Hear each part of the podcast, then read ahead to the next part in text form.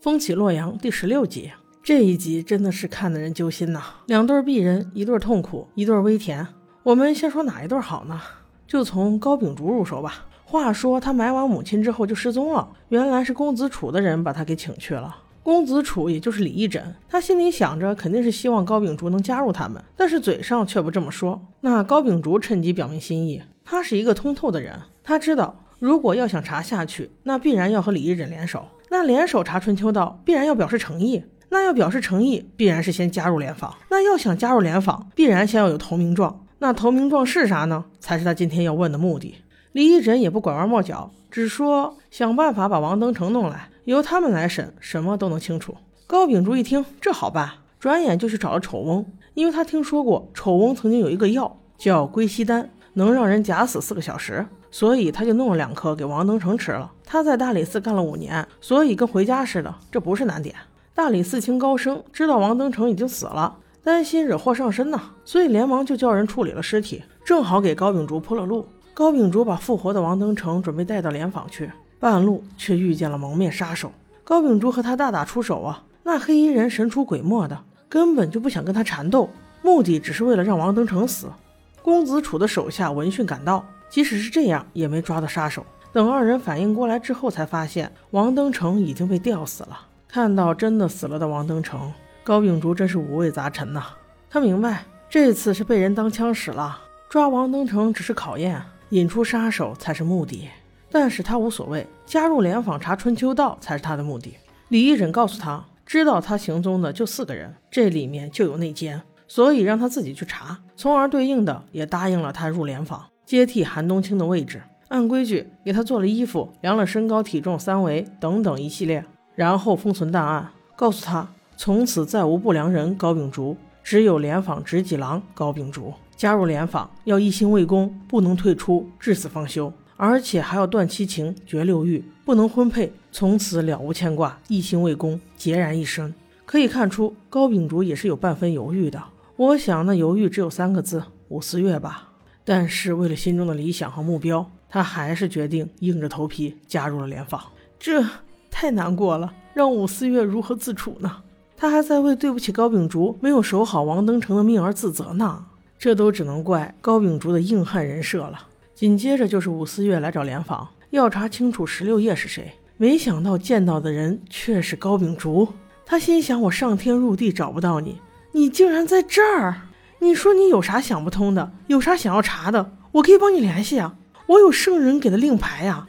你这是何必呢？他质问高秉烛：“你知不知道加入联防的前提条件？”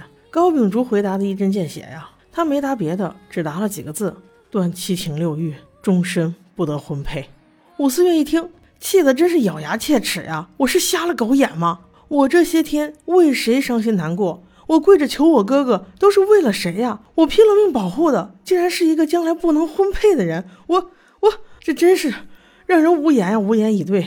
看到这里，我确实很心塞。但是高秉烛在此时还是在极力撇清与武四月的关系。他解释说他是自愿的。听到这话，武四月直接没忍住，狠狠地给他了一巴掌。但是这种事儿又岂能是一巴掌能宣泄得了的？那之后必然会有很长一段戏。这两个人之间就会带着一种不可言说的脾气，在这种小虐小甜其实也不错。我坚信将来他俩能走在一起。最后，他俩貌似平静的去查信息，结果发现无论怎么查，关于十六夜和归藏凤的信息都没有了，明显是已经被内奸给销毁了。于是他俩又共享了情报，终于找到了这么一个地方——白马寺。柳香和宋良都经常去。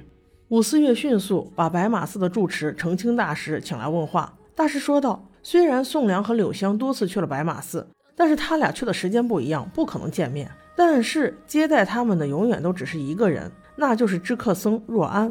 那这二人迅速赶往了若安的住处。来到这里，房间内一片黑灯瞎火。高秉烛示意阿月，里面也许有危险，你躲到后面。阿月此时不是之前的阿月了，你叫我躲我就躲啊，你是我的谁呀？于是偏要冲在前面。高秉烛一脸的无可奈何。”没办法呀，女人生气就是这么任性。不过还好，并没有遇到有什么危险。已然人去楼空了。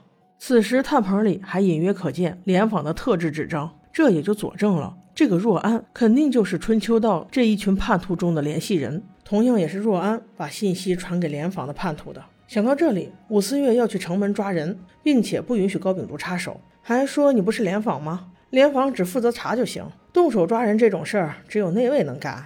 高秉烛真是无奈了，任你再聪明，面对女人的时候你也得束手就擒呐。我们再来说说赶去连山查案的那一对儿。百里弘毅很快就发现他的媳妇儿躲在马车的箱子里，于是把他叫出来，包袱给他，让申飞把他撵回去了。那亲娘古灵精怪，表面上同意，却偷偷跟着车。这一幕让小百里从车窗里看到了，估计此时百里一博心里是暖的吧，因为可以看到他嘴角的微微上扬。又走了一阵儿，亲娘显然是接受不了了，又是腿疼又是出汗的。小白里见状，知道是撵不回去了，算了，还是上车吧。申飞提醒他俩：“天色渐晚，我们再走一会儿就要找客栈了。”小白里只说：“找个干净的就行。”没想到，不知是天意弄人还是导演安排，这个客栈怎么就只剩一间房了呢？难道是申飞你故意的？如果是，我绝对给你点赞，这招干得漂亮。那亲娘表示：“我可以去别处住的。”那百里一博想了想，便说：“嗯，其实也不必，我与亲娘同住即可。”申飞面露茫然啊，亲娘虽然有些心花怒放。但更多的是不可置信呐！一博一看这俩人的表情，反问道：“不可吗？”亲娘忙说：“没有，没有，没啥不可。你说怎样就怎样。”